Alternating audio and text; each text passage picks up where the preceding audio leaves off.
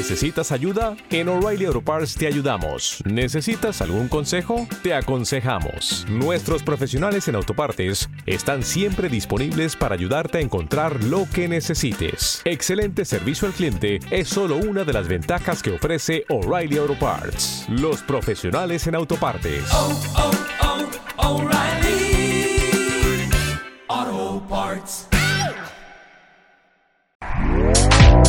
Este podcast forma parte de Evox Originals. Disfruta de este avance.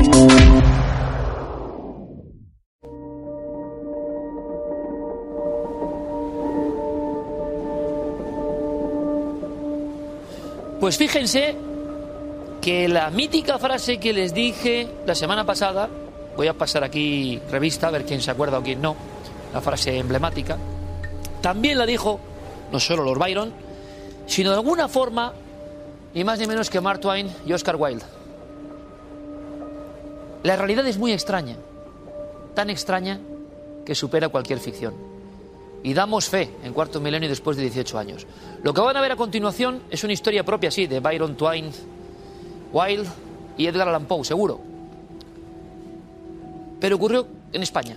Nuestra motivación siempre es mostrarles cosas próximas, porque tienen ese filtro de la realidad cotidiana, pero sí, superan cualquier ficción. De esta historia, en el mismo límite, el sendero casi que divide Castilla-La Mancha de Andalucía, en las estribaciones de la Sierra Morena, en un lugar fascinante pero un poco desolado, muy poca población, ocurrió algo que dejó huella en la memoria popular hasta el punto de que se alzó un monolito donde hoy hay una placa con unos nombres. Pero antes de decirles esos nombres, quiero comentarles que pasó una noche de luna llena en esta fecha, por si ustedes ven algún tipo de código. Uno del 1 del 01. 1 del 1 del 01, luna llena. Y si siguen la historia van a ver otros códigos, porque aquello no parece casual. Es verdad que yo me repito mucho, por ejemplo, esta frase maravillosa de la semana pasada y esta. En 18 años es normal. Pero mi compromiso es contarles cosas que no se han contado, aunque luego se cuenten después. Nuestra misión es semillero de todo esto. ¿Qué pone en la placa? Sí, tres nombres. ¿Cómo pasó a la memoria colectiva y popular de este lugar que hoy se refleja en todos los televisores y pantallas en España y parte del mundo? Pues yo diría que con el increíble nombre propio de estos genios del pasado, que seguro lo hubieran puesto los tres esqueletos.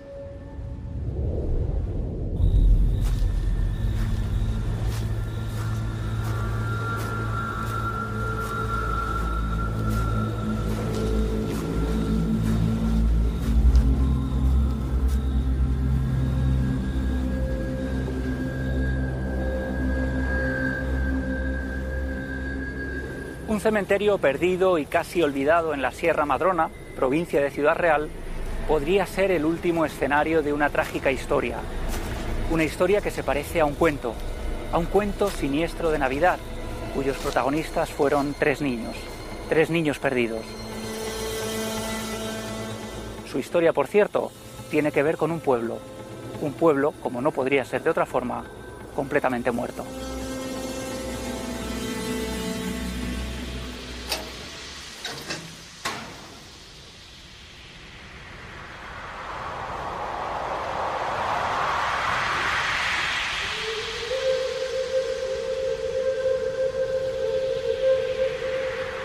Nos encontramos en, Minas de Horcajo, un poblado minero que a principios del siglo XX, finales del siglo XIX, se convirtió en uno de los puntos neurálgicos de la minería española.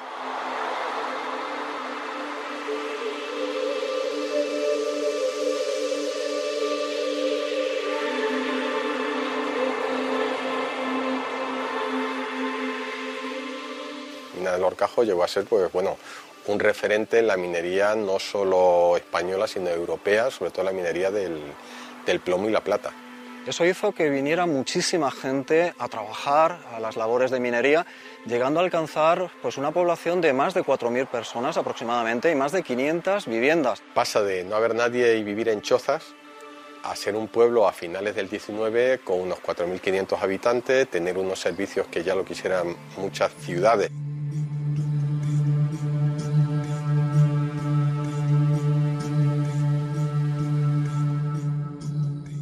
Aquí llegué yo a ir al colegio, justamente aquí. Estuvimos, hasta que tuve nueve años, estuve yendo al colegio aquí.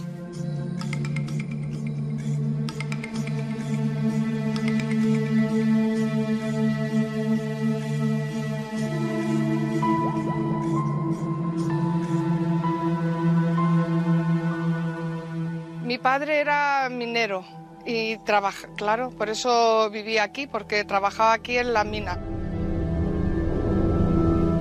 Y entonces por aquí había un arroyo de agua que era la que bebíamos y salían los mineros de la mina y a mí me impresionaba, no sabía lo que era porque era muy pequeña, tendría cuatro o cinco años, pero me impresionaba con qué ansia salían a beber el agua.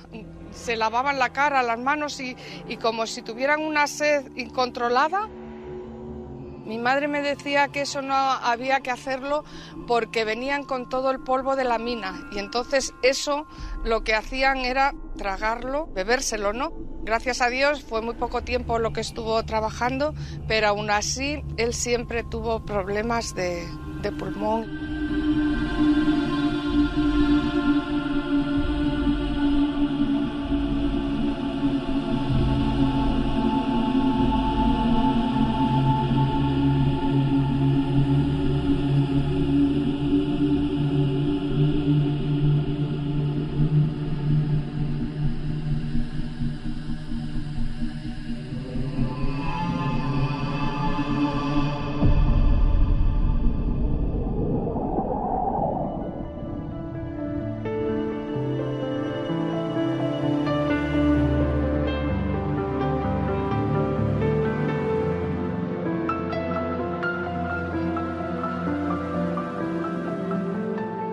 Y en esta ciudad, se podría decir casi, hay un antes y un después del día de Año Nuevo de 1901, donde unos niños salen a buscar eh, fruta de madroño, se pierden y ahí empieza una historia pues, que marcará definitivamente la historia de este pueblo minero tan interesante y que nos va a hacer pensar en una historia por resolver.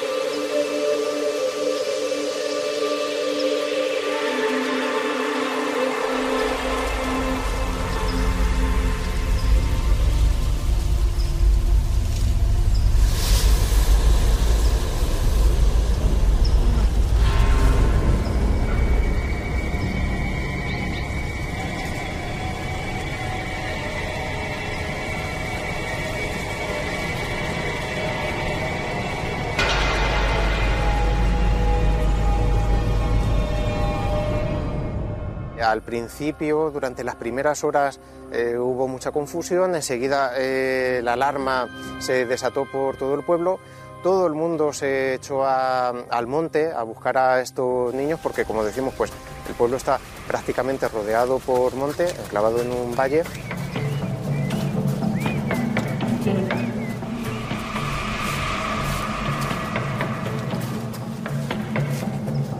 Entonces al día siguiente pues, la- se dio la voz de alarma, se hicieron batidas buscando a los niños y no, los niños no aparecían.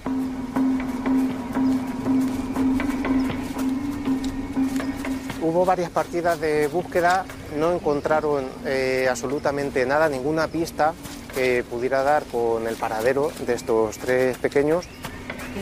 Y tres días después aparece una escena dantesca, una escena más propia pues, de imágenes de las pinturas negras de Goya. Se encuentran los cadáveres de los tres niños, pero no los cadáveres de cualquier manera, sus esqueletos, si no fuera por un detalle. Sus pies estaban cubiertos con sus zapatos y cerca de los cuerpos se encontraron las gorras de los niños llenas de fruta de madroño.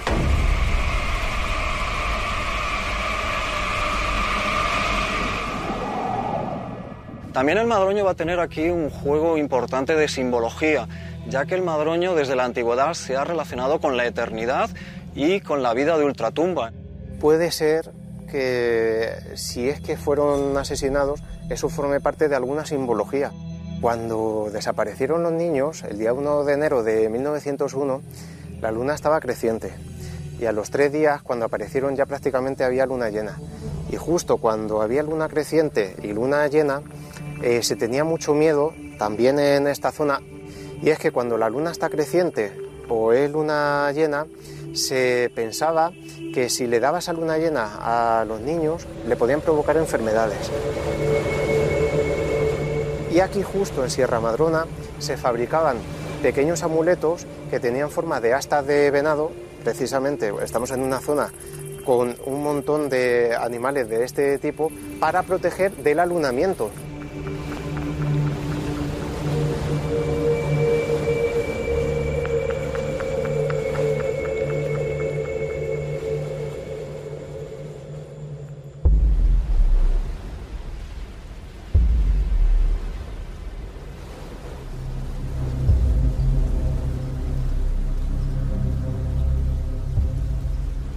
Buscando los niños, habían pasado ya varias veces por la zona donde se los encontraron, que era una zona donde, según parece, tiraban los animales enfermos o muertos para que se los comieran los buitres, zorros o demás alimañas. Y la gente que los buscó decían que ya habían pasado por allí que allí no había visto nada. Es un sitio en lo alto de, de un monte muy agreste, muy difícil de acceder, de llegar hasta ahí resulta difícil comprender cómo llegarían.